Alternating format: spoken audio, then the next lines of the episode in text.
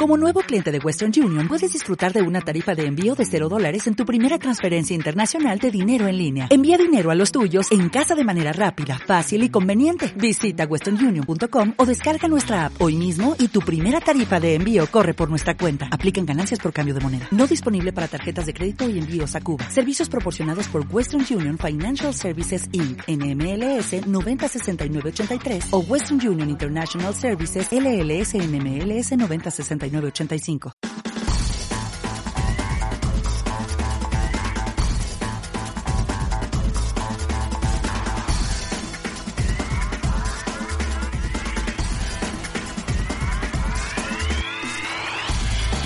Buenos días, triadictos. Esto es Triatlón y otras drogas en su episodio 120. Un podcast donde Sebas Abril y yo mismo, Edu Velata, hablaremos de triatlón, de su entrenamiento, de nutrición. También de materiales y entrevistas a entrenadores y deportistas donde en definitiva hablamos eh, de todo lo que rodea este apasionante mundo. Así que sin dar más vueltas, paso a saludar a Seba. Buenos días, Seba, ¿cómo estás? Buenas, Edu, ¿qué pasa? Buenos días. Nada, bueno, aquí estamos otra semanita más grabando el podcast.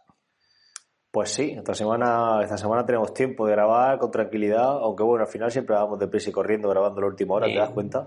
Sí, aparte siempre a la última hora y además eh, no hay internet, se nos está colgando mucho el Sky, que por donde nos vemos, y bueno, vamos a intentar hacerlo de pis y corriendo para que, para que no nos dejan a mitad, ¿vale?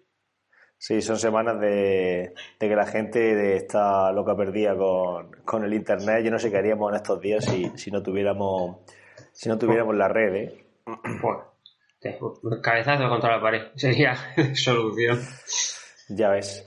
Bueno, eh, antes de comenzar con la entrevista que tenemos preparada hoy, os recuerdo que bueno, eh, si os gusta nuestro contenido, eh, pues podéis apoyarnos a través de la plataforma iBox desde 1,49 y tendréis acceso al podcast sin la publicidad que genera automáticamente iBox. Y nada, y si no queréis apoyarnos, pues simplemente seguirnos ahí en iBox y darle a me gusta, comentarnos por ahí los episodios y tal, que todo eso también nos ayuda y nos motiva. Y bueno, comentar que hay un nuevo apoyo esta semana, se trata de VO Rodinet, muchísimas gracias por, por unirte a, a, ese, a, esa, a ese grupo de, de, fans y nada, y iremos, iremos comentando nuevo, nuevo apoyo. Y luego ya por, por terminar las cuñas publicitarias estas del principio, pues comentaros que si entréis a, a la tienda de Crown Nutrition, una tienda de una, una, empresa de suplementación que patrocina muchísimos deportistas de alto rendimiento. Poniendo el código TYOD al realizar vuestra compra, vais a tener un 25% de descuento. Esto es una nueva promoción que han sacado ahora, que nos la enviaron para que lo pasáramos a todos vosotros. Y bueno, antes era un 10% y ahora un 25%, eh, un poco por ayudar a todos los deportistas y, en fin, en esta, en esta época de, de confinamiento. Así que ya lo sabéis. Si entráis a crownsportnutrition.com barra tienda, lo tenéis el enlace en la nota del programa, pues, pues pondréis, si poniendo nuestro código tenéis ese descuento. Y bueno, tío, mmm, entrevista chula la de hoy, ¿eh? Me moló sí, muchísimo. muy chula. A mí me gustó mucho, eh, dio unas pinceladas muy buenas del entrenamiento y sobre todo su visión, mucha experiencia. Y bueno, eh, dale al clic y que mete la entrevista y espero que le guste a todo el mundo. Sí, eh, bueno, comentar que Alejandro, bueno, Alejandro Santamaría, ya lo habréis visto en el título, eh, tuvimos bastantes problemas con el tema de, con el tema de la conexión, eh, la, grabamos por la tarde en, una, en un momento de, yo diría que de máxima de máximo consumo de la, de la red y en ciertos momentos pues nos pisamos un poco, aunque bueno, está más o menos, lo hemos apañado como hemos podido, pero bueno, eh, si tenéis algún tipo de, de si veis algún tipo, o si escucháis, mejor dicho, algún tipo de, de que nos estamos pisando o de eh, o de interferencia o tal, pues bueno, que sepáis que se debe a eso y nada, pediros disculpas de antemano, aunque creemos que el contenido supera, supera con creces y a, esa, a esas pequeñas interferencias que puedan existir. Así que nada, metemos la entrevista, Edu. Venga, tírale.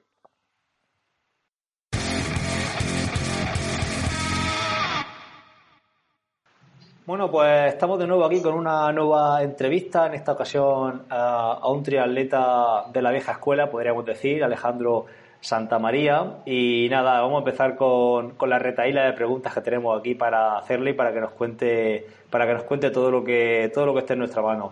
Alejandro, ¿qué tal? buenos días, ¿qué tal? ¿Cómo estás? Hola amigos, ¿qué tal? ¿Cómo va todo? Bueno, un poco, un poco encerrados, pero bien, va la cosa bien. Bueno, esta situación nos tiene, nos tiene a todos un poco, un poco a lo loco, pero bueno, la superaremos seguro.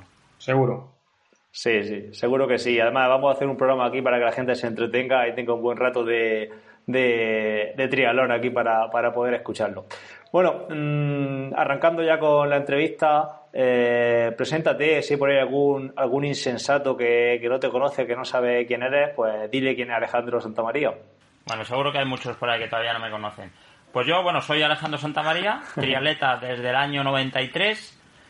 En el año 97 fui campeón del mundo junior de Dualdon y desde entonces digamos que me dedico o me he intentado dedicar profesionalmente al triatlón hasta pues casi hasta los tiempos que corren.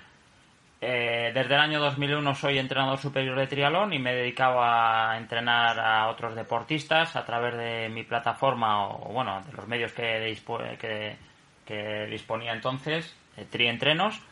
Y bueno, pues he compatibilizado mi faceta de, entrenador con la de triatleta profesional. Muy bien. Perfecto. Y entonces, eh, hablando de, esa, de, esa, vida de, triatleta profesional y doleta de alto nivel, hoy en día, como hemos dicho, eh, te dedicas a entrenar a gente principalmente, ¿no? Eh, ¿Cuánto tiempo llevas como entrenador? Pues bueno, como os he dicho, desde el año 2001 ya empecé a entrenar gente online también presencial, pero fui uno de los, eh, pues casi de los pioneros, ¿no? En, nuestro país de, los entrenadores que empezaban a, mandar planes de manera interactiva, ¿no? De entrenamiento online. Y pues desde esa época, incluso antes, eh, tengo que decir que antes de, ser oficialmente eh, entrenador, pues ya me gustaba me gustaba ser entrenador, ¿no? ya experimentaba con mí mismo al principio cuando aposté por ser triatleta y no sabía realmente cómo hacerlo, ni tenía entrenador. Y digamos que yo empecé a entrenarme a mí mismo con apenas 15 años, con lo que leía en revistas, en libros, con lo que podía documentarme, que en aquella época, por el año 92, eh, 92, 93, por aquella época, pues pues internet no existía o prácticamente no existía entonces claro, eh, también era mucho más complicado eh, estar documentado y estar actualizado no pero bueno, desde el principio siempre me ha gustado un poco esa faceta y siempre he intentado experimentar, aprender lo máximo posible. Luego, por suerte, desde el año 96 empecé a entrenar en el Centro de Alto Rendimiento de Madrid, en la residencia Joaquín Blume, en lo que llamamos la Blume. Y ahí, pues hasta el año 2009 he estado becado esos 13 años que, bueno, ahí al final, por suerte, eh, pues te puedes imaginar que estás con los mejores deportistas o con buena parte de los mejores deportistas de este país eh, rodeado de no solo de triatletas, que eran mis compañeros, sino también de nadadores, de, corredores, atletas, un poco de, de, los mejores eh, deportistas del momento y también, por consiguiente, los mejores entrenadores, ¿no? O una buena parte de los entrenadores y deportistas que había en esos momentos. Y bueno, pues al final, como tienes también inquietud por aprender y por ver lo que hacen otros y por mejorar, pues al final intentaba siempre también rodearte y investigar un poco qué hacían los demás para, para intentar aprender. Y eso, pues bueno, también me ha servido para formarme, además de los cursos y estudios de, de entrenamiento que he podido hacer, eh, pues al final sobre todo esa parte práctica que he tenido durante tantos años en el, en el mundo del deporte, pues me han servido para formarme como entrenador.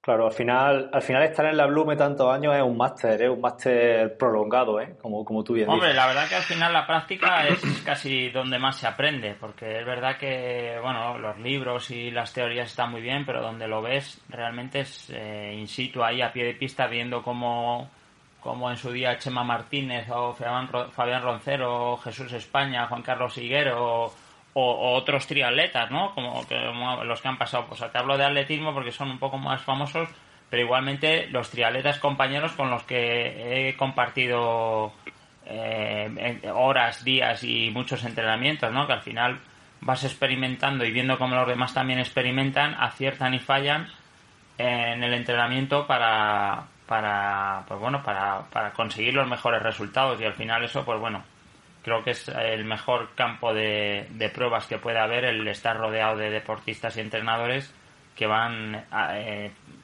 probando diferentes métodos de entrenamiento. Claro. Claro. Muy bien. Bueno, pues nada, siguiendo con, con las preguntas, eh, bueno, sabemos que eres, que eres un jockey, entre comillas, de este deporte, ¿no? Y hace, bueno, yo recuerdo ver algún hashtag por ahí por tus redes sociales de, de de que te gustaba mucho machacarte, el rollo del machaquismo, ¿no? Esa filosofía que, que tú siempre decías que, que tenías, ¿no? Puede ser. ¿Qué le dirías a esas personas que, que hacen suya esa filosofía también y en pocos meses quieren preparar un Ironman o una larga distancia sin apenas, sin apenas pasado deportivo? A ver, eh, por una parte, o sea, es verdad que a mí me gusta lo del machacar, disfrutar del deporte y soy consciente que muchas veces mucho de lo que hago no tiene eh, sentido desde el punto de eh, rendimiento, ¿no? No es siempre lo mejor eh, hacer 5 horas de bicicleta o 200 kilómetros de bicicleta. No, no quiere decir que, vaya a servirte para rendir más. muchas veces eso se hace por, por puro disfrute, ¿no? Más que por, por el punto de vista de rendimiento. claro, sino porque realmente te gusta pasar el día por ahí entrenando subir puertos y disfrutar un poco de, de, bueno, pues también de ese esfuerzo, del sacrificio, de, disfrutas también un poco de eso. Que, luego a la hora de la verdad, si, si quieres optimizar y, sacar el máximo rendimiento a ese esfuerzo, realmente muchas de las horas que hacemos entrenando habría que eliminarlas porque no son necesarias, ¿no?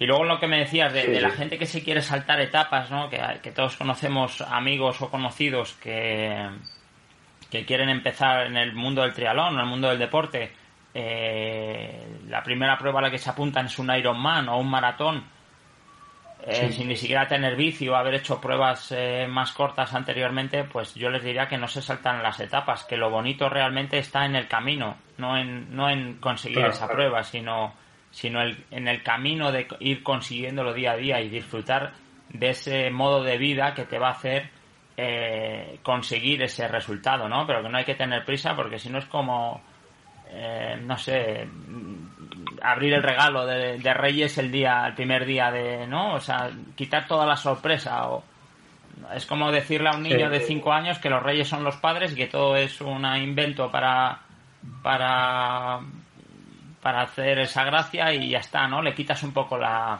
Sí, le quita la magia. Le quitas la magia. Eso es. Entonces al final no, no, hay que tener prisa por abrir ese regalo que supone el, el hacer un Ironman, ¿no? Que empiecen poco a poco y que, y que además se va a saborear más y vas a conseguir mejores resultados si vas poco a poco. Vas a, a rendir mucho mejor si tardas varios años en llegar a tu gran objetivo que si quieres eh, conseguirlo en, en un solo año, ¿no? Eh, mucho seguro que habréis conocido la regla de de, la, de, los 10 años o de las 10.000 horas, que son, son las que se habla en alto rendimiento o en excelencia para conseguir algo lo mejor posible, pues hace falta estar 10 años practicándolo, eh, repitiéndolo, eh, 15, 20 horas todas las semanas hasta que consigues ese momento máximo, ¿no? Entonces hay muchos que, que piensan que por entrenar un año a tope van a conseguir ganar a otros o, su máximo rendimiento, ¿no? hacerlo mejor que otros que llevan toda la vida haciéndolo, pues, eh, pues no, pues hacen falta muchos años para, para, para, poder rendir bien. Entonces, pues bueno, yo creo que no hay que tener prisa. Eh, yo, a mí me gusta una, una, foto que sale de Usain Bolt, no sé si la habéis visto, que dice que, que entreno cuatro años para hacer 100 metros. Cuatro años para hacer 100 metros. Pues es parecido, ¿no? Sí, sí, es que es así, para, hacer una carrera de 9 segundos. Claro, claro. Sí. Muy bien. Eh, bueno, eh, has comentado que comenzaste en 1993, que son 27 temporadas en este mundo del, triatlón. Háblanos de cómo ha evolucionado tu forma de entrenar y si ha evolucionado, claro, que imagino que sí. Y si te, eh, si te entrenas a ti mismo o has tenido alguna vez entrenado.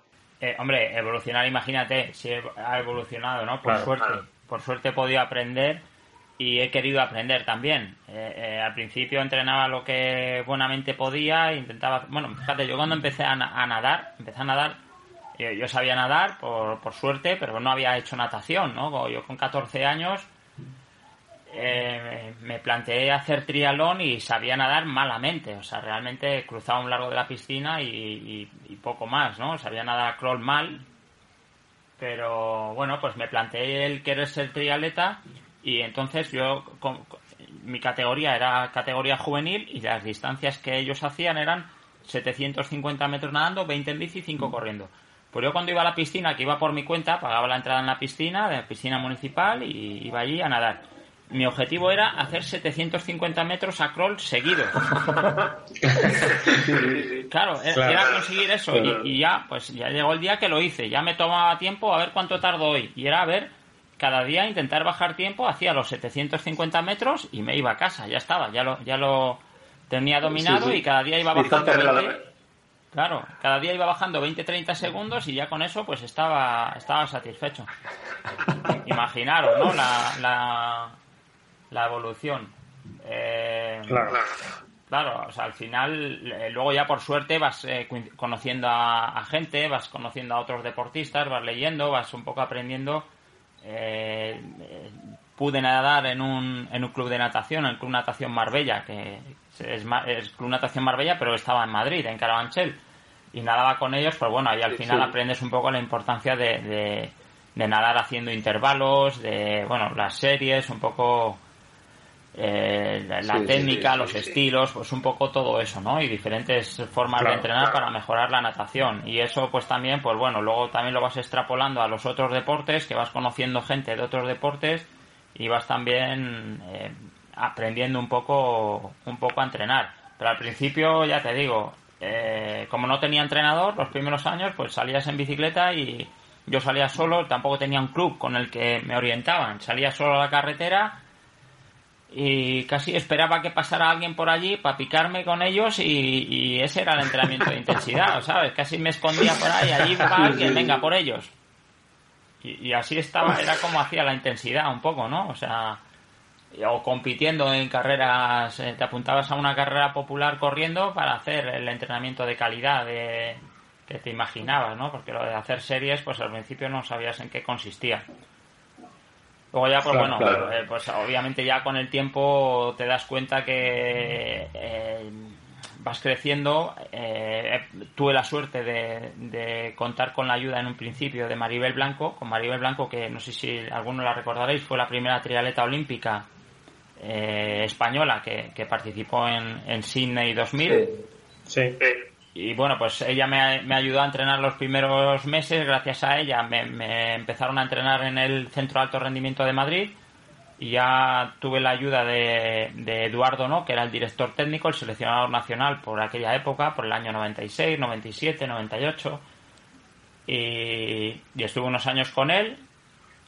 Eh, después apareció César Varela, que, fue el entrenador de, de de Iván Raña y, de, y también eh, acabó siendo entrenador de la, de la Blume en la, de la Federación Española de Triatlón.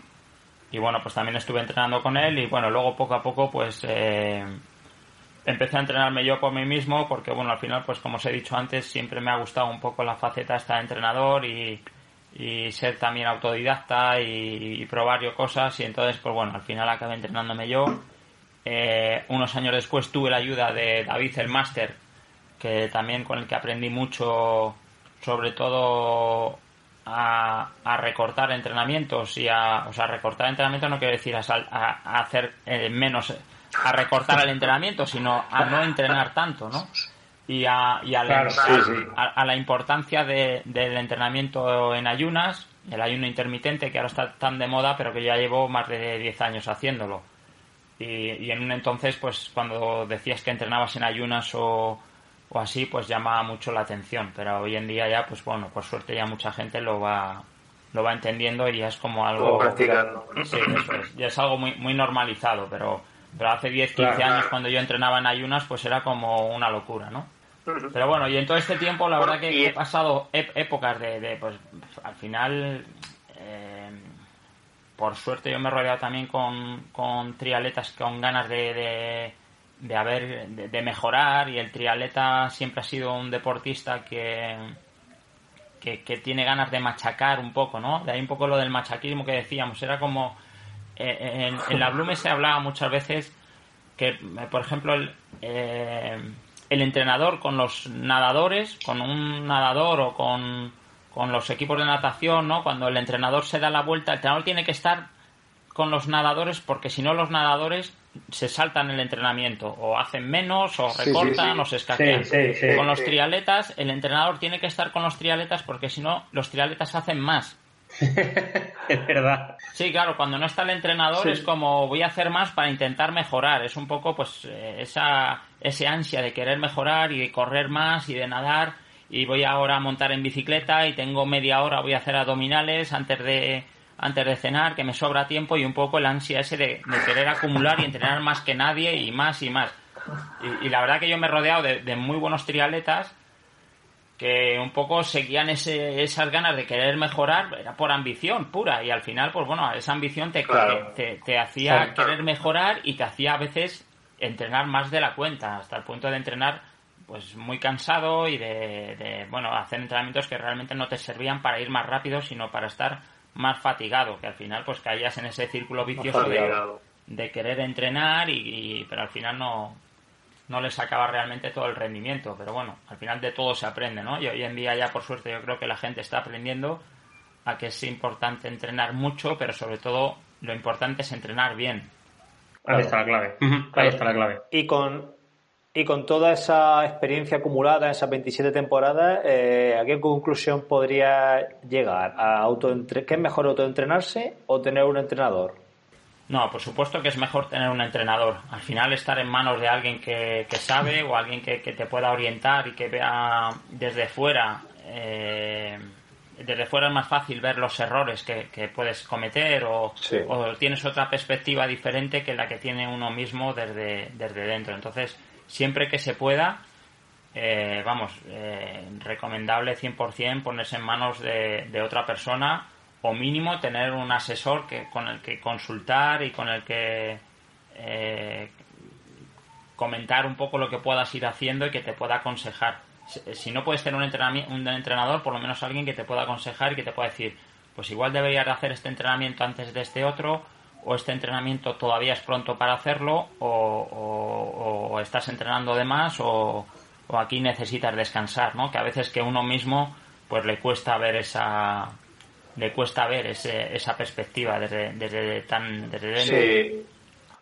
Claro, no, eres objetivo, no, no, eres objetivo realmente cuando te, te autoentrenas. Tienes que ser muy, muy disciplinado, pienso yo, la verdad. Muy bien. Bueno, eh, para, y pasando a otro tema, vamos a hablar ahora un poquito de planificación y metodología, ¿vale? Eh, ahora está de moda el entrenamiento polarizado, el hit de entrenamiento, ¿vale? Eh, queremos saber qué piensas acerca tú de ese método. Bueno, obviamente no podemos negar que hoy en día es lo que la gente está haciendo y que es realmente lo que te hace mejorar, ¿no? Lo que te hace andar. O sea, al final es importante polarizar el entrenamiento, lo fuerte, hacerlo de verdad fuerte y lo suave, hacerlo fuerte. O sea, lo suave, hacerlo suave, perdón, Entrenar en los dos extremos. Eh, el problema que cometen muchos, el error que cometen muchos eh, triatletas o muchos corredores o ciclistas eh, populares, sobre todo que no tienen entrenadores, que van siempre al mismo ritmo y si se encuentran eh, medianamente bien, aprietan, pero no son capaces, no van ni suave ni fuerte y al final van en una en un intervalo de esfuerzo que realmente no, te hace mejorar, ¿no? Cuando llevas cuatro semanas así, al final vas que no vas ni fuerte ni despacio, entonces es como un poco el error que hay que intentar evitar. Al final realmente lo que importa, lo que te va a hacer rendir bien y mejorar es la cantidad de minutos que tú seas capaz de hacer a una intensidad alta. Y para eso hay que fraccionar los entrenamientos, porque al final yo defiendo un poco el hacer intervalos, en fraccionar el, entrenamiento, en hacer series cortas, para ser capaz de, entrenar a una intensidad alta, pero como no eres capaz de, esa intensidad tan alta mantenerla durante mucho tiempo, pues la fraccionas para así de esa forma, pues sí que eres capaz de hacer muchas repeticiones a una intensidad alta. Así que, bueno, entrenamiento polarizado seguro.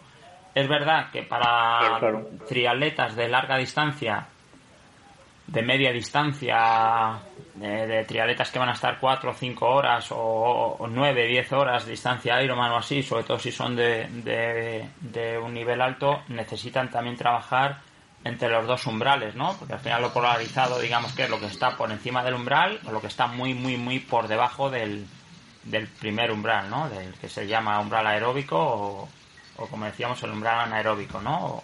pues claro, si, si trabajas A, ritmos de... O sea, si compites en Ironman o en medio Ironman, al final vas a tener que hacer entrenamientos específicos que realmente el ritmo de competición está justamente entre esos dos umbrales, ¿no? Un poco es ese ritmo medio, ese tempo alto, dependiendo de si es Ironman o medio Ironman, te vas a mover en esa en esa en ese ritmo de competición en esa en esa franja. Entonces, claro, obviamente también vas a tener que trabajar ese ritmo específico de, de, series largas, ¿no? Así que bueno, al final la, sí, sí, sí. Claro, al final el, secreto del el, truco del el mérito del entrenador está en saber eh, eh, en saber en qué momento tienes que hacer cada tipo de entrenamiento y no quemar las naves también antes de tiempo, porque hoy en día se ve mucha gente en enero ya, en diciembre, empezando la temporada con muchas ganas y metiendo entrenamientos polarizados, eh, haciendo hit, que, entrenamientos de, de, máximo consumo o de potencia aeróbica máxima que que dices, joder, están haciendo ya estos entrenamientos eh, en la cuarta semana del año y, ostras, unos entrenamientos muy intensos que, realmente eh, son demasiado intensos y demasiado duros para la época del año en que están. Entonces, al final, aunque haya que hacer, aunque haya que polarizar y hacer el, hit que tanto se habla ahora desde la, desde la primera parte del año, eh, hay que controlar las cargas de esa de ese entreno intenso, ¿no? Que, no hace falta, hay que entrenar rápido desde, la, desde el primer mes, pero no tantos no tantos minutos desde el primer mes tan fuertes, ¿no? No tanta cantidad de series ni tan intensas, porque al final si no lo que estás haciendo es eh, hipotecar un poco la progresión que vas a llegar a lo largo del año y además de gastar la motivación que también se gasta porque las ganas de entrenar y de machacar duro hay que mantenerlas durante muchos meses a lo largo del año y puedes llegar a, al mes de mayo eh, ya totalmente desganado porque llevas desde enero haciendo unos entrenamientos súper intensos y demasiado duros para la época del año en la que estás que no necesitas para mejorar eh, las capacidades que tienes que mejorar en esas primeras semanas del año.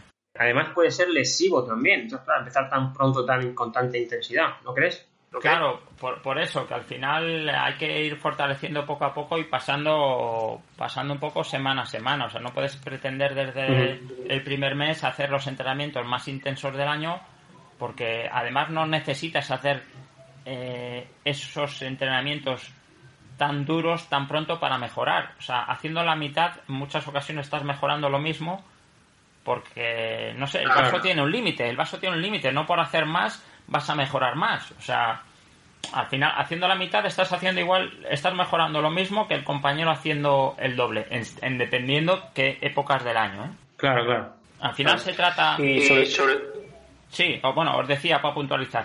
las primeras semanas del año, los primeros meses, los primeros mesociclos, se, se trata de preparar el cuerpo, de preparar el, el, organismo para, para ser capaz de hacer los entrenamientos buenos que te van a hacer realmente mejorar en las carreras, que te van a hacer realmente ganar las carreras y rendir, mejorar tus marcas y rendir bien, eh, eh, es, son los que tienes que hacer a ocho meses vista en los últimos dos meses antes de las competiciones. Y para llegar a esos, eh, a esas, a esas dos meses previos a la competición tienes que haber hecho antes una serie de entrenamientos que te permitan sacarle todo el partido a esos entrenamientos, ¿no? A los entrenamientos de, de las últimas ocho semanas.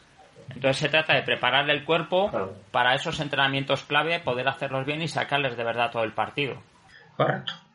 Sí, sí. y yo me quedaría sobre todo de lo que has comentado por el entrenamiento polarizado, que hay que trabajar intenso y luego suave. Es que mucha gente trabaja intenso y luego el suave no lo hace suave, sino que lo hace a ritmo picante, ¿no? Y claro, al final está acumulando una fatiga desmesurada. Claro, al final el problema es ese, que al final luego tampoco descansas porque lo suave no lo no descansas y por consiguiente tampoco eres capaz de hacerlo fuerte realmente fuerte entonces al final estás eh, eh, eh, estás acortando la horquilla entonces ya no estás ni haciéndolo ni muy fuerte ni muy suave estás haciéndolo a ritmillo y a ritmo entonces estás ya en la parte donde no Cierto, cierto. Nunca, nunca había visto escuchar esa expresión, pero sí, a, ritmillo y a ritmo, no, no suave, suave ni fuerte, fuerte, está claro.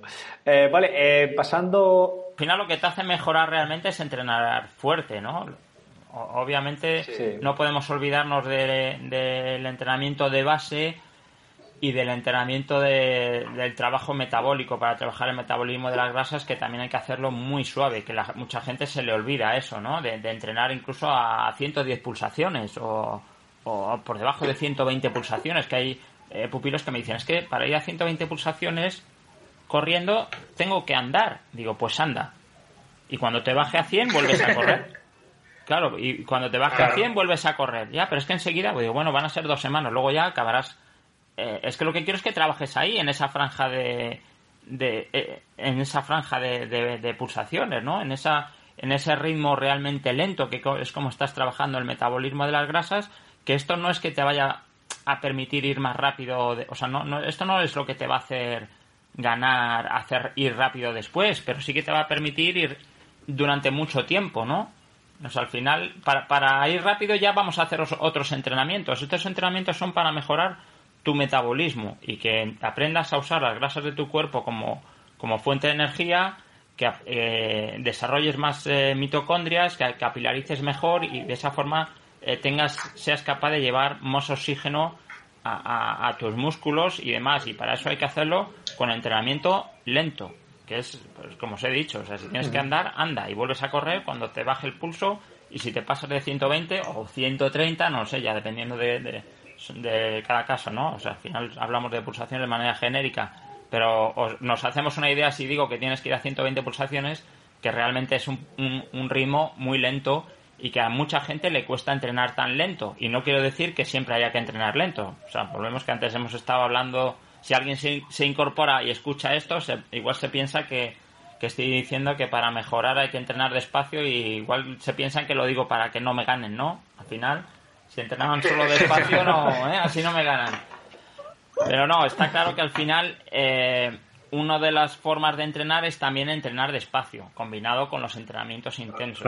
Y, bueno, que a mucha gente se le olvida, mucha gente se le olvida y a veces incluso esto hay que hacerlo solo porque si vas con gente, eh, pues es muy difícil entrenar despacio, porque o vas con alguien que es realmente mucho más lento que tú, porque rinde menos, o si vas con compañeros del, de equipo de, la, o, amigos ¿no? que tienen un poco tu nivel, pues siempre quieren ir un poquito más, más rápido, a no ser que estén muy mentalizados para, para saber qué día toca ese tipo de entreno en el que quieres trabajar el metabolismo de las grasas, donde tienes que ir realmente despacio.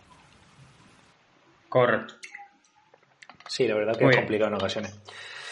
Bueno, y, hablando de, bueno, lo, has tocado de puntilla, eh, el tema de la planificación inversa, eh, y, bueno, y por lo que has comentado, entendemos que eres firme defensor de, planificar eh, de forma inversa en larga distancia. ¿Esto es así? ¿Lo quieres matizar o qué opinas? No, yo, a ver, yo creo que hay, hay matices, porque justamente ahora estaba terminando diciendo de la importancia de entrenar también la base aeróbica y el metabolismo de las grasas con entrenamientos muy lentos, ¿no? al final no se nos puede olvidar eh, esa, esa parte fundamental, sobre todo además para trialetas de larga distancia o trialetas que hacen, hacen Ironman o, pruebas similares, donde, donde ser capaz de, ser eficiente con tu propia energía, donde el que más es capaz de usar eh, sus reservas de grasas es capaz, va a ser capaz de rendir mucho más en una prueba tan larga porque va a necesitar menos, menos glucógeno, ¿no? Y va a ser capaz de, de, rendir con su propia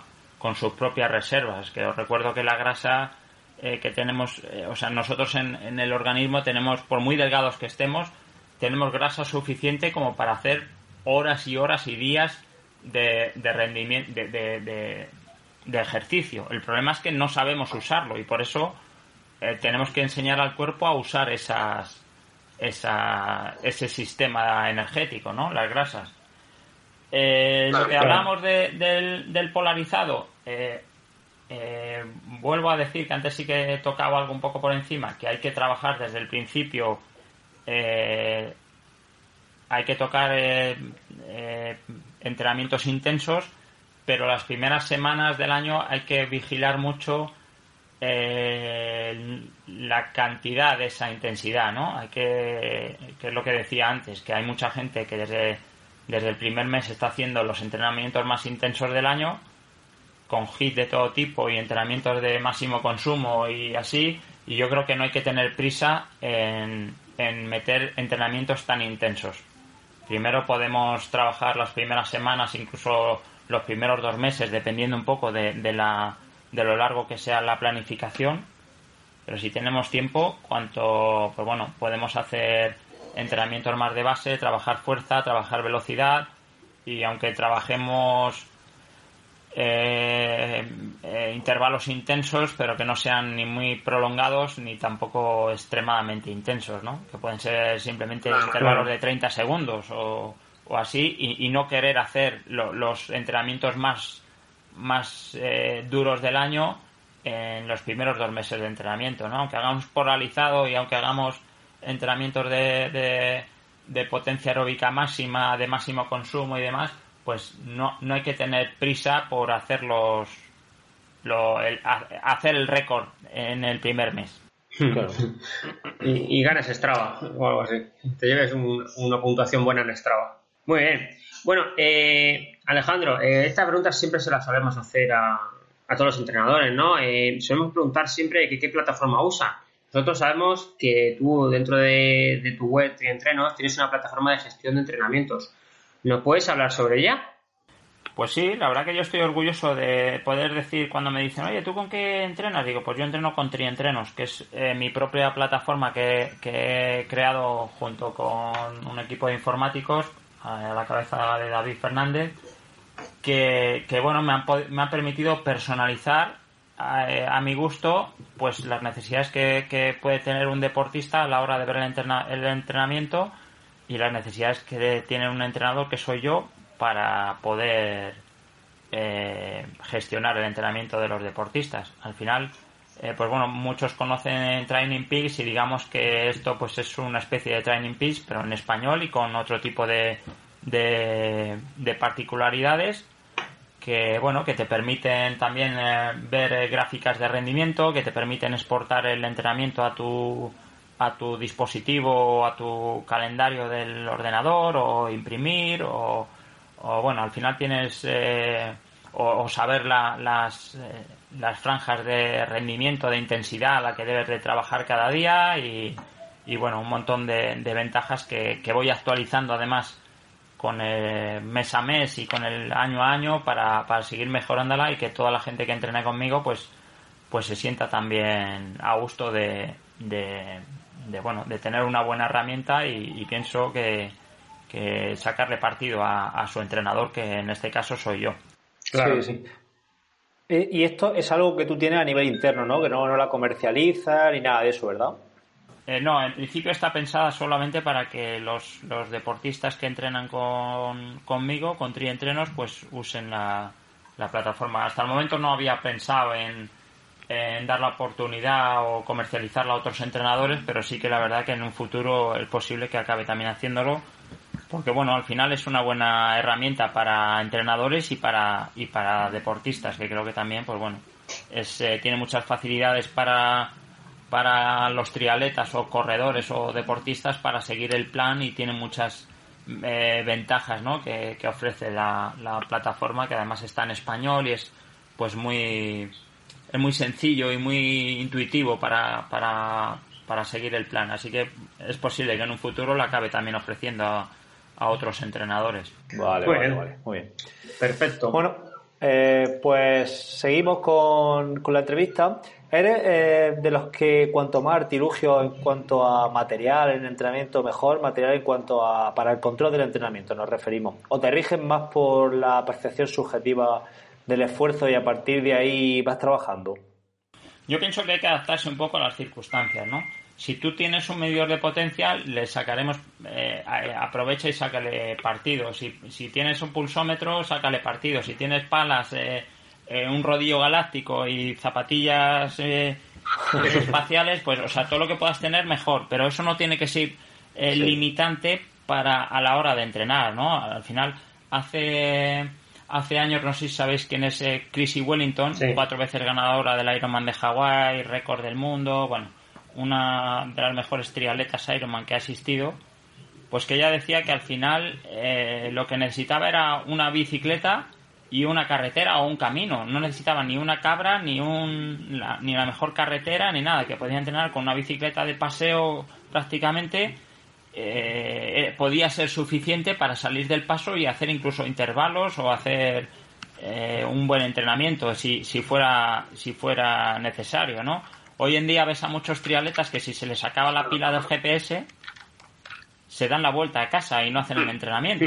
Sí, me he explicado que al final eh, lo que hay que usar las herramientas y las tecnologías, pero no debemos de ser esclavo de ellas, ¿no? Entonces, Correcto, que, que saber adaptarnos a las circunstancias y si tenemos todas las herramientas del mundo para entrenar, mejor. Pero si no, no eh, sí. creo que debemos de buscar la, la forma de poder entrenar y, y bueno, y creo que ahora muchos lo estamos haciendo con esta situación de, de la cuarentena que estamos viviendo, ¿no? Al final adaptándose cada uno en su casa para entrenar. Claro, claro. Pero obviamente a mí me gusta entrenar por potencia, porque al final eh, en, en bicicleta hablo. Eh, al Sí. final es una herramienta muy buena para el control del entrenamiento y para, para mejorar, que bueno, todos los que pueden entrenar por potencia creo que lo saben y que le sacan un partido, ¿no? Igualmente, eh, eh, pues si tienes pulsómetro o puedes eh, controlar eh, lo- los ritmos corriendo y demás, pues pues adelante. Pero creo que no hay que volverse loco, ¿no? Sobre todo eh, muchos deportistas que empiezan a entrenar ahora eh, son Sí. más dependientes de la tecnología, del reloj, de la plataforma, del Strava, del no sé qué, el tal, a esto, a ver eh, la gráfica que me sale. Son casi más, eh, más meticulosos con todo eso que los que llevan ya muchos años, que ya han bajado ese tipo de, de necesidad, ¿no? No se vuelven tan locos con, con, con esas cosas. Y al final un poco creo que hay que también eh, a menudo guiarse también por las sensaciones. O sea, no solamente esclavizarse con el GPS, que parece, no sé, yo cuando veo a un nadador, en la- bueno, mejor dicho, cuando veo a un triatleta en la piscina que le da el reloj Sí. cada 25 metros, eh, y en cambio ves al nadador bueno en, en- al- en la calle de al lado, el nadador que nada a un minuto el 100, que, que ve el reloj, que no lleva reloj y que mira el reloj de la piscina. Entonces, Sí, el segundero. Claro, ves el segundero de la piscina que va con el segundo y es con el que realmente los nadadores de toda la vida, los que nadan en un minuto el 100, o sea, los, los buenos, miran el segundero y en cambio ves los que van a, a 1.50, o- con todos los respetos a los que nadan a 1.50, pero lo- lo- los nadadores que están empezando ahora a nadar, los triatletas que están empezando ahora a nadar, que llevan el reloj, le dan cada largo, cada tal, están más pendientes de darle al reloj más que de nadar y meter bien el brazo, de llevar el codo alto y de, de tener un buen rolido, ¿no? Que al final muchas veces nos volvemos un Sí, poco esclavos de esa tecnología, que al final, pues bueno, no hay que llegar a ese extremo. Claro.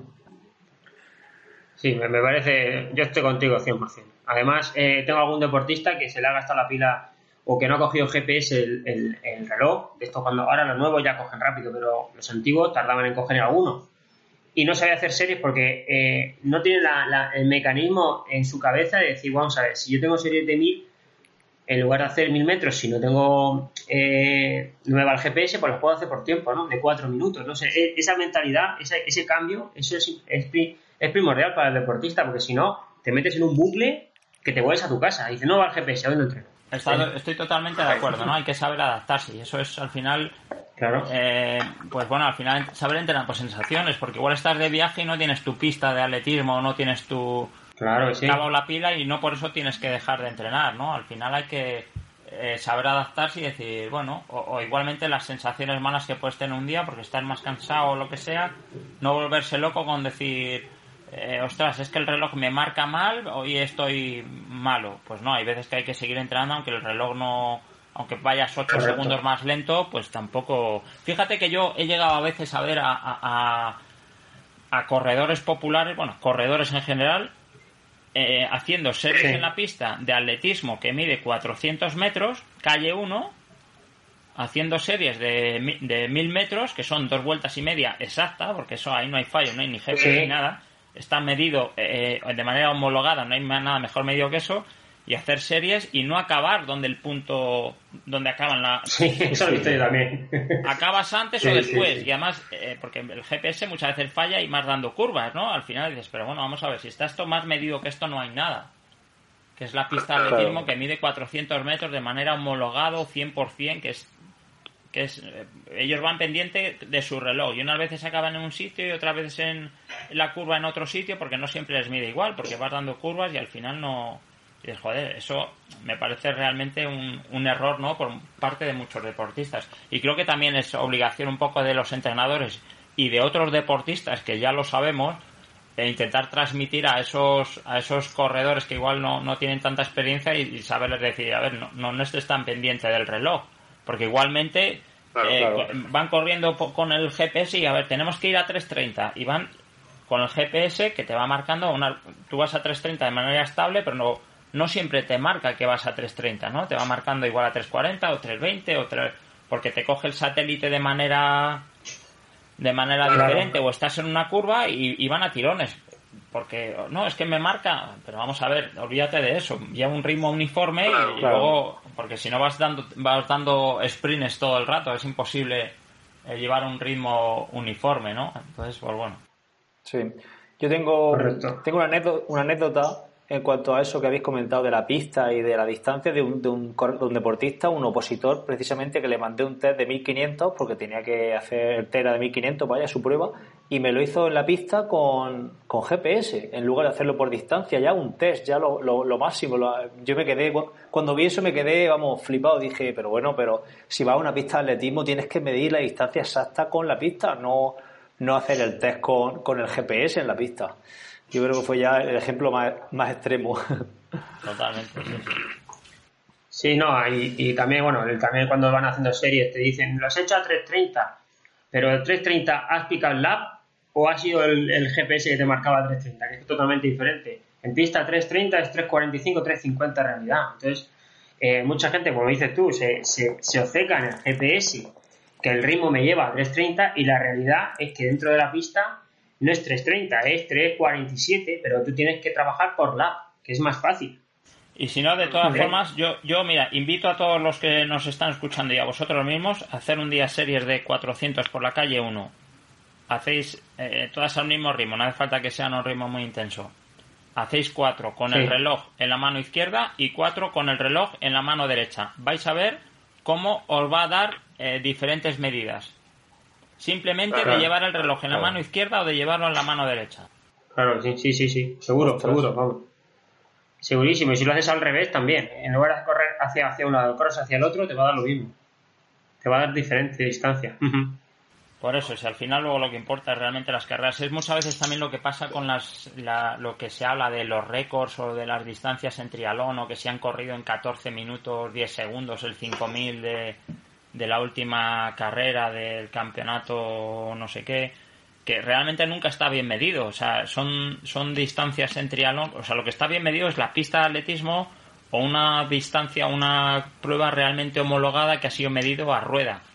En los triatlones es, es, prácticamente imposible que esté bien medido porque, porque, bueno, porque no coincide, ¿no? Al final la salida de la transición, el chip, la meta tiene que estar en un sitio donde tiene que estar porque es donde coincide en la puerta del ayuntamiento o, lo que sea y los boxes están donde eh, la salida de la natación y hay veces pues que hacemos 21 eh, kilómetros en bici y otras veces corremos 4.800 o 5.300 que al final no hay que darle importancia a si la distancia está exactamente bien medida o el tiempo es son 14.10 en el 5000 o son 15.50 ¿no? que al final lo que importa es el que gana y es realmente lo que y, en todo caso el que más corre es el que ha hecho el mejor segmento o que puedes comparar igual eh, diferencias entre unos y otros pero no volverse locos con, con esos parciales de carrera si ha corrido a 2.53 o a 3.15 porque normalmente nunca vamos yo en mi experiencia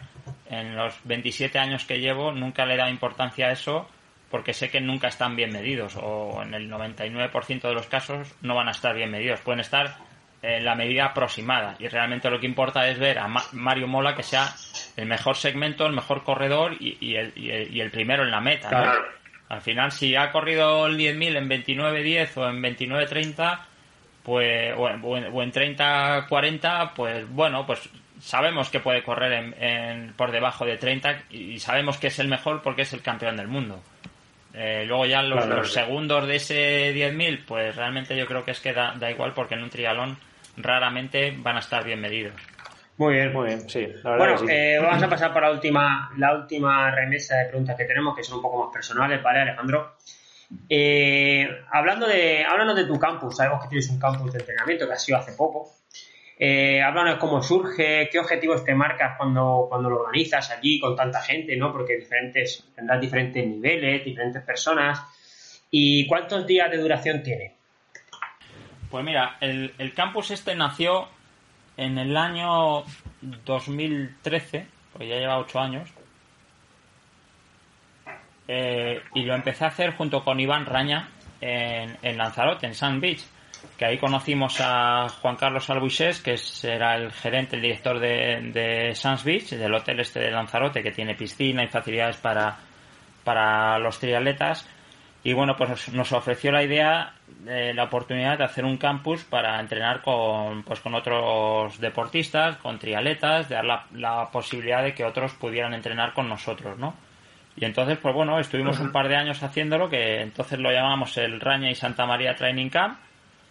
Lo hicimos dos años y al tercer año, pues bueno, es verdad que Iván es para eso es, es más eh, reservado y prefiere centrarse, prefirió entonces eh, centrarse más en su en su preparación y en su carrera como triatleta profesional y, bueno, porque al final preparar un campus es eh, también muy requiere mucho tiempo, trabajo y dedicación que bueno, él en su en su faceta de trialeta profesional al nivel al que estaba y al que está, pues bueno, es entendible que al final, pues bueno, decidiera un poco apartarse. Y yo en esa época, pues bueno, estuve a punto de, de pues, definir guitarra, ¿no? Porque ahí pensaba, digo, bueno, estoy con Iván y, joder, si él no quiere hacerlo, pues igual esto ya tampoco tiene mucho sentido. Pero bueno, al final me apoyaron a hacerlo, yo también me lancé y aposté por seguir haciéndolo y bueno pues eh, he seguido haciéndolo hasta hasta vamos que lo continúo haciéndolo. Llevan ya ocho años no ya ahora se llama Trial Week y es un campo de entrenamiento que dura una semana que lo hago en Lanzarote en el Hotel Sands Beach en el mismo sitio. Y bueno ahí pues intento eh, llevo a otros triatletas profesionales de entrenadores que, me acompañan e intento que la gente que viene, pues que primero que pase unas vacaciones inolvidables, que al final es importante también, ¿no? Que la gente disfrute y que, se divierta, que se ría, que, que, esté a modo de vacaciones para que, para que se lo pase bien, ¿no? Y por supuesto, pues que aprenda, que aprenda a entrenar, que aprenda por qué se hace cada, cada cosa, por qué se entrena, eh, que aprenda un poco la gente el, cómo, cómo, pensamos nosotros que, se debe de entrenar y preparar los, eh, los objetivos de cada uno, ¿no? Igualmente la nutrición, enseñamos, hablamos de nutrición, tenemos conferencias, eh, mesas redondas donde compartir un poco con todos los que vienen, pues un poco todo lo que sabemos para que después, eh, pues todos ellos le puedan sacar le puedan sacar partido en su casa, ¿no? Al final es como una especie de, de máster intensivo, es una especie de curso intensivo que damos durante una semana en la que en la que todos los participantes pues convivimos unos con otros y al final creamos una atmósfera que la verdad que es eh, muy buena porque eh, tenemos un altísimo porcentaje de, de repetidores y viene gente que no conocemos absolutamente nada porque el marketing también funciona y aparece gente que no que no que, que, yo personalmente no conozco que nadie conoce pero que bueno que se presentan allí y que al final acaban acaban, vienen como clientes y se acaban yendo como amigos, ¿no? Porque al final eh, acabamos aprendiendo también unos de otros, tanto triatletas como de los entrenadores, entrenadores de los de los demás triatletas y bueno, al final hay una convivencia muy buena en la que todo el mundo pues pues convive muy bien y, y, y acaba pasando una semana que ya os digo que es realmente inolvidable. Muy bien, muy bien, pues nada, animamos a la gente a que el año que viene que se, que se apunte.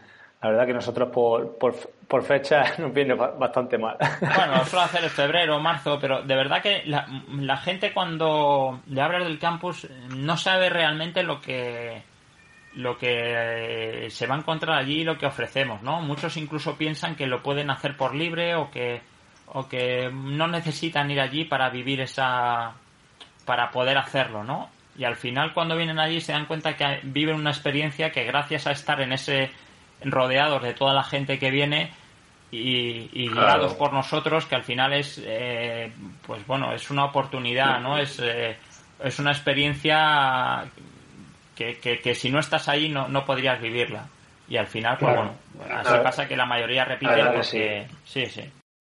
Yo he estado en un, en un campus de ese estilo, de hecho coincidí contigo en, en Mallorca, en el, en el festival aquel que organizó la revista Finisher, y la verdad que yo tengo, tengo de allí una experiencia, vamos, inolvidable de estar ahí entrenando con, pues, contigo, con, con Javi Gómez Noya, con, con Iván, con, con Marcel Zamora, compartir un entrenamiento prácticamente en solitario cuando se hizo el triatlón aquel de Puerto Colón, desde la playa donde estábamos hasta Puerto Colón, con él en solitario, con un compañero. La verdad que fue una experiencia, bueno, yo todo que pueda ir a, este, a, un, un campo así, yo se lo recomiendo totalmente. Bueno, mmm, pasando ya a otra, otra pregunta, eh, no sé si, la verdad que desconozco, no tengo referencia de si ha estado compitiendo, ha llegado a competir en, Hawái, en el, en el Ironman de, de Hawái.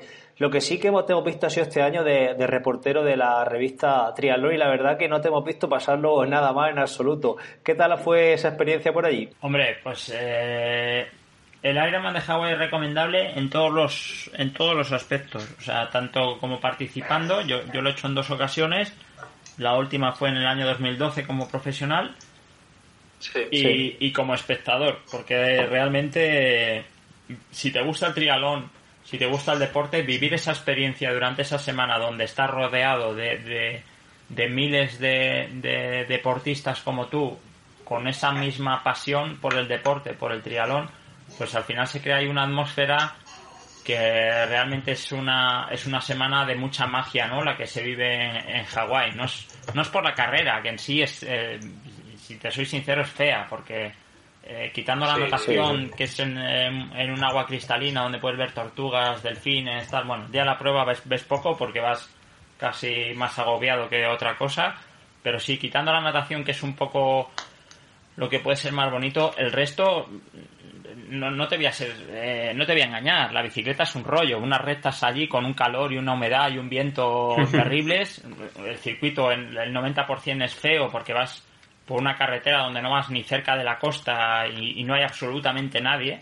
salvo en los habituallamientos, no hay nadie para animar y no, o sea, es feo, o sea, realmente no es un recorrido que digas qué bonito estoy en Hawái, lo, lo que, por donde va el recorrido eh, no hay mucho que ver la carrera a pie eh, tiene un calor y una humedad terrible donde realmente hace que la carrera sea muy extrema. Y quitando una parte que se pasa donde hay gente, el resto también. Te sacan por una autovía donde no hay nadie y donde además no dejan ir a público, que solamente está la organización, alguien de prensa y habituallamientos. Entonces, como participante, pues tiene el encanto de, que estás en el campeonato del mundo y que estás en Hawái y que te ha costado tanto clasificarte que estás ahí rodeado por los mejores y un poco la magia esa que tiene, ¿no? Pues la carrera en sí, eh, pues no tiene tampoco, eh, no tiene belleza por sí sola, ¿no? Lo que pasa es que hace, pues estás allí, claro, pues tienes encanto. Pero sin embargo, la semana entera, o sea, poder vivir esa semana desde, desde 6, 7, 8 días antes con toda la, zona llena de trialetas, donde están los, los, los mejores eh, trialetas del momento, ¿no? Los, los grandes campeones, los profesionales, que convives con ellos desde el lunes, desde el domingo anterior, que los ves eh, nadando en la piscina, nadando en la playa, te los encuentras en la bicicleta, todo el mundo entrenando por la calle, la expo gigante, todo el mundo eh, con ese, no sé, con esa, esas ganas de, de, compartir lo que haces y un poco de, convivencia también por, por estar allí, ¿no? Entonces al final hace que, que eso pues sea como una especie del Disney del triatleta, ¿no? Al final un poco lo decimos así, sí, Es como un parque temático, porque al final dices, joder, tienes allí, estás... Si te gusta el trialón, eh, vas como, como un cateto allí, desde que te bajas del avión, vas a lo Paco Martínez Soria mirando para todos los lados. Sí, sí, claro, claro. estás en, en, en, en, un, en un Walt Disney del, del triatlón. Sí, sí, sí. Joder, yo creo que nadie lo ha definido tan, bien en la vida. El Disney del triatlón, como Paco Martínez Soria. sí, la verdad que, mira, son. Yo, o sea, yo ahora disfruto mucho yendo a hacer eh, reportajes y vídeos y demás, porque, bueno, al final me gusta el triatlón, ¿no? Si fuera o sea, a mí me encanta el triatlón, ¿no? No, no creo que nos engaño, ¿no? Si no, no llevara 27 años haciendo triatlón. Entonces, claro, si vas allí y puedes eh, vivir esa semana que, entrenas allí y luego aparte, pues yo haciendo los vídeos, los reportajes para la revista Triatlón, Triatlón Web, eh, con los que disfruto entrevistando y contando un poco la carrera desde mi punto de vista y así, pues realmente disfruto. Y, y, con, y con José Torres, con el, con el amigo con el que voy allí, que dice, es que si me clasifico, bueno, no, no, no, no, se va a clasificar, pero dice, es que yo si me clasificara no vendría, pero renunciaría a la plaza porque realmente disfrutan más sin, sin correr que corriendo, ¿no? claro, él dice, él dice, oye, pero, porque hay gente que pregunta, oye, pero tú te has clasificado. Pues, no, voy a Hawái, pero tú te has clasificado. Dice, no, no te has dado cuenta que para ir a Hawái no necesitas clasificarte. Se puede ir también para, para ver la prueba y disfrutarla sin estar clasificado que al final mucha gente piensa que solo puedes ir allí si vas a correr y al final pues bueno también se puede ir a disfrutar de es verdad que es un viaje caro un viaje largo y no está al alcance de, todos pero pero sí que se puede ir a, disfrutar. Claro claro claro. Muy bien. Bueno, Eh, ah, ya nos quedan poquitas preguntas, Alejandro, así que hablando un poquito de tu día a día, ¿Cuántas horas entrenas ahora? ¿Cómo te organizas? Hombre, ahora sabemos que es complicado, pero en, una vida normal, ¿cómo te organizas para entrenar? ¿O cuántas horas echas al entrenamiento, etcétera? Bueno, pues ahora yo normalmente, mira, me levanto, me levanto sobre las 8, 8 y media, intento hacer un par de horas de ordenador y a posteriori pues eh, me voy a entrenar, combino un poco, mi día a día es combinar eh, entrenamiento de oficina, digamos, que aunque trabajo en casa con el ordenador y mis dispositivos, eh, intercalado con, con entrenamiento. Ahora la prioridad, eh, igual que hace 15 años, la prioridad era entrenar y todo lo demás era como secundario, pues ahora esa prioridad ya ha bajado, ¿no? Antes era como, como si tenías que dejar de hacer cualquier otra cosa porque tenías que entrenar, pues dejabas de hacer cualquier otra cosa porque no, no importaba lo que fuera. Lo primero era ir a entrenar y luego ya si tenías tiempo, pues hacías lo demás. Hoy en día, pues bueno, esa prioridad ya pues ha bajado, ¿no? Ya este año cumplo 43 años y obviamente sigo entrenando eh, porque me gusta el triatlón y al final también eh, me gusta intentar ir rápido, ¿no? Intentas hacer entrenamientos para mejorar un poco y sentir y disfrutar de, de, poder ir en bici rápido, de correr rápido con buenas sensaciones, pero soy consciente que ya el nivel, pues bueno, igual cada año va costando, va costando más. Eh, por suerte todavía voy teniendo, si llevo varios meses entrenando, puedo conseguir un cierto nivel que me permite competir en categoría élite o en categoría profesional y, más o menos a buen nivel, sobre todo teniendo en cuenta pues que ya voy siendo de los más mayores con los que compito, ¿no? pero bueno, al final eh, me gusta el triatlón, me gusta entrenar y, y tengo ganas, pues al final sigues ahí compaginándolo con, con, el trabajo y con lo que pueda para, para seguir disfrutando. Y si, y si voy a las competiciones y hago dos puestos más o dos puestos menos, pues bueno, ya sé que tampoco tampoco me va a ir la vida en ello, ¿no? Como decía el otro día un amigo de broma, que yo todo lo que tenía que ganar ya no lo gané. bueno, a ver, yo por suerte he podido ganar muchas cosas, la verdad, más de las que... ¿Eh? ¿Eh? ¿Os ha gustado? Eso, Que tú sí ganar, ¿Os ha gustado esa frase? No, pero sí, yo ya por suerte, por suerte he podido ganar más de, la, más de lo que podía haber imaginado hace 27 años, así que tampoco me puedo quejar. Sí, tú tienes, tú tienes en el saco alguna, alguna, algunas medallas, algunas copas que muchos quisieran. Sí, la verdad que he, podido pelear bien. Sí, sí. Y ya la última pregunta simplemente es darle un poco de, bueno, de espacio aquí si tiene algún sponsor, que sabemos que tienes por ahí pues TBH y no sé si tiene algo más, eh, bueno, pues comentarnos los sponsors que siguen apoyándote y también la gente donde, donde puede encontrarte y contactar contigo si así lo desean. Pues mira, lo más importante, que me sigan en, en redes sociales, arroba trientrenos, que se metan en mi web, trientrenos.com para saber más de mí, que es realmente esa es mi principal fuente de, de, de ingresos y mi prioridad ahora mismo y también mi, mi proyecto de futuro, ¿no? Que al final es un poco sobre todo lo que importa. Eh, por supuesto, estar agradecido a, a, BH, que, cada año pone en mis manos eh, el mejor material, ¿no? Las bicicletas que este año además estrenamos el Aerolite de disco, la cabra de disco, que es una, es una maravilla, la verdad. Eh, también a Santini, la ropa, la, la, ropa que me personaliza mis equipaciones, que bueno, al final es bastante característica, o de azul bastante llamativo, con un diseño que bueno, llama bastante la atención, gracias a, a, Santini. Sans Beach, que ya os he hablado del campus, donde, donde bueno, además del campus, pues voy a entrenar allí cada todos los inviernos y siempre que puedo que al final es, es también un buen sitio para, para entrenar que recomienda a todos porque también es si te gusta el trialón y, así un poco lo que hablamos antes de Hawái, ¿no? Vas a ir a un sitio donde vas a estar rodeado de, de otros triatletas, de campeones, triatletas populares y de todo, de gente entrenando las 24 horas, que eso también pues te va a hacer, te va a enriquecer como deportista y como triatleta. Eh, eh las Hoka One One que están ahora tan de moda, son unas zapatillas que uso, que la verdad que estoy, estoy encantado con, con ellas, que, que, también tienen las Carbon X de placa de carbono, que, que están ahora, están de moda las zapatillas con, con placa de carbono y que la verdad que bueno, tengo la suerte de tener unas que van, que van muy bien.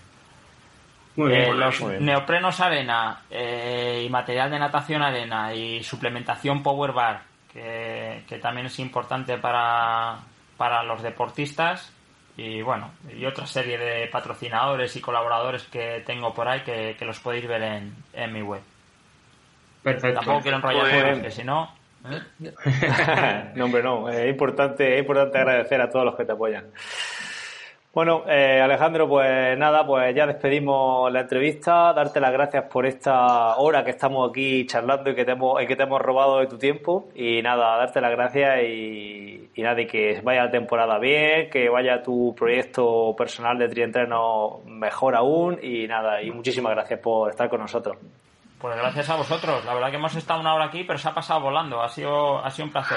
ojalá que los que lo escuchan se les pase también rápido y lleguen hasta, hasta aquí, hasta el final. Seguro que también les aporta. Pues, seguro. Muchísimas gracias. Venga, un abrazo. Gracias. Chao. Un abrazo.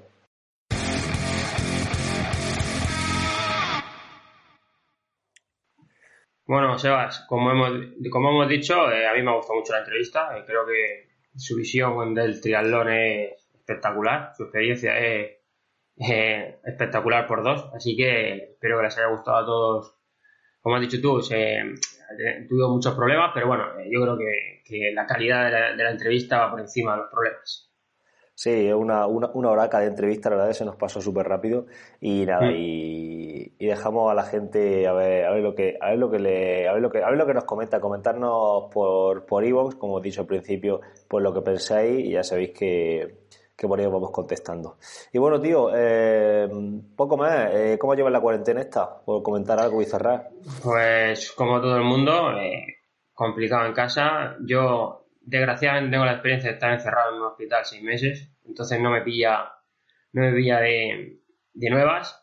Creo que estos son, estos son unas vacaciones en un hotel comparado con lo, con lo mío, así que siempre que me preguntan le doy mi experiencia y creo que que son días raros, complicados, pero que podemos innovar, mantener la cabeza el pensamiento positivo, que es complicado. Hay días que tendrás el pensamiento un poco más negativo y demás, pero bueno, tienes que siempre buscar, eh, buscarte la vuelta, como se suele denominar. Ir día a día, no pensar que es el sábado o el lunes, hoy estamos a viernes, viernes y a ver qué hago viernes. Y mucho deporte, gracias a Dios. No trabaja o trabajas telemáticamente, tienes mucho tiempo, tienes a la familia, o tienes a tu mujer allí, búscate entrenar, búscate hacer cosas que entre que empiezas, te duchas y acabas, se te puede ir perfectamente dos horas, dos horas y algo del día, que eso es ayuda bastante, ¿vale? Ese es mi, planteamiento. Pues, pues sí, yo eh, dejo en las notas del programa un, un programa, un daily, donde hable de cómo me estaba planteando yo estos días. Y yo, sinceramente, tío, a mí, a mí me faltan horas del día, macho. Yo por la mañana intento planificarme un poco el día, lo que voy a hacer y, sigo madrugando, ¿sabes? Me sigo levantando. hoy, me he levantado a las cinco y media. Ya ves, no tengo nada que hacer en todo el día. Los primeros días sí que es verdad que, cogí y no me puse el despertador, pero eh, ya eh, sigo madrugando. He hecho por la mañana temprano 3, 4, 2, 3, 4 horas de trabajo, depende de, de pues, en fin, del día y tal. Y luego ya eh, dejo de currar, me pongo a entreno aquí en casa lo que pillo, gimnasio, rodillo y, luego ya el resto de mañana pues hago cosas aquí en casa, estoy con, con, la pareja, con la cría. Y luego por la tarde otro rato de trabajo, de, de 3 y media, 4 hasta, hasta las 6 y luego ya corto otra vez y ya, en fin, estoy jugando hasta la consola, ¿sabes, tío? a, mí también, a mí también me pasa, me pasa a mí también. Yo el otro día, y ya si quieres finiquitamos, por el grupo de WhatsApp que tengo de deportistas, alguien preguntó y yo le dije que yo hacía la misma vida que hacía antes de, estar confinado. Me levanto temprano, hago mis cosas, trabajo, entreno, aporto en casa, ayudo, tal, pero sin salir a la calle. Pero, o sea, no me está suponiendo a mí. A lo mejor dentro de 15 días te diría, oh, estoy hasta las narices, pero bueno, de momento no me supone algo. Como te me pasa muy parecido a ti. Llega a las 8 de la noche y digo, hostia, al final no he hecho esto, ¿sabes? Y dices tú, joder, he tenido todo el día y me ha faltado hacer este, esta cosa que quería hacer hoy. Pero bueno, así estamos. Bueno, lo bueno, lo bueno, entre comillas, es que si no lo hace hoy, lo hace mañana. Claro que sí, claro que sí. Eh, pero es lo que hay, es lo que hay. Así que nada, eh, lo mejor es innovar como entrenador. Estoy buscando las mañas para poder hacer entrenamientos y, la verdad es que me motiva, ¿sabes? Estar ahí dando vuelta al tema, complicada la situación y como entrenador yo creo que, que mejora. Es un reto. Sí, yo quiero, quiero grabarme algunos ejercicios, mm, porque siempre en YouTube, en YouTube está todo, ¿vale? Pero, pero siempre al final, eh, si tú quieres mandar un ejercicio de una determinada forma, mejor grábatelo y se lo manda a los mm. deportistas tal y como tú quieras, que eso, eh, grabarlo son es que nada, son 20 segundos y no hace falta tampoco editarlo. Yo lo subo directamente a YouTube conforme está y le paso el link. Y, ya está, claro. y, tirando millas. Y yo quiero grabarme algunos ejercicios porque para mandarle algún hit también de estos cortitos, aunque, bueno, para triatlón tampoco me, me hacen mucha gracia hits de estos de full body, pero bueno, al, fin, al final, tío, en estos días, pues por lo menos vamos cambiando y, y haciendo otras cosas, no sé.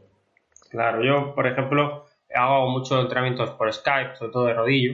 Eh, ayer, ayer hice uno por la, por la mañana y otro por la noche, donde por la mañana participé, nos metimos una hora y veinte de rodillo y quieras que no al final hace rodillo en grupo, ¿sabes? Ahí hablando, venga, ahora viene la serie, pum, nos ponemos todos ahí, nos miramos como cerdos, como estamos sudando y de verdad que bueno, pues son cosas diferentes. El otro día ya les dije, digo, mira, pues esto vamos a, a tener un apoyo para cuando llueva los sábados y podamos, podamos salir, pues nos vemos por Skype y hacemos la sesión que no hemos podido hacer en la bici el sábado, pues lo hacemos el sábado todo por Skype, que eso no lo hacíamos antes. Se está poniendo de moda y los directos de, Instagram también. Con, bueno, por ejemplo, eh, Alarza, Mantecón, Cejuela están haciendo bastantes directos de ejercicio en casa. Y bueno, pues son cosas. Yo, sinceramente, no estoy siguiendo ninguno, no he hecho ningún Skype, Skype con nadie. Yo, cuando me subo al rodillo, me pongo algún, algún vídeo o algo, intento en los ratos de rodillo estar viendo vídeos de alguna formación que tengo por ahí pasada o una cosilla así y voy también aprendiendo cosillas. Entonces, no, la verdad que no, hasta el momento no tengo esa necesidad, ¿sabes? Bueno, bueno, poco a poco, chaval. Bueno, pues, si quieres despido el tema y, ya pues vámonos ya y a seguir, seguir con el día. Venga, muy bien. Recordad que podéis escucharnos en cualquier plataforma de escucha de podcast. Eh, principalmente en iVoox, ¿vale? A ver nos podéis apoyar. Nada más, por nuestra parte, nos, nos escuchamos la próxima semana. Un saludo desde Murcia y nos vemos. Venga, hasta entonces.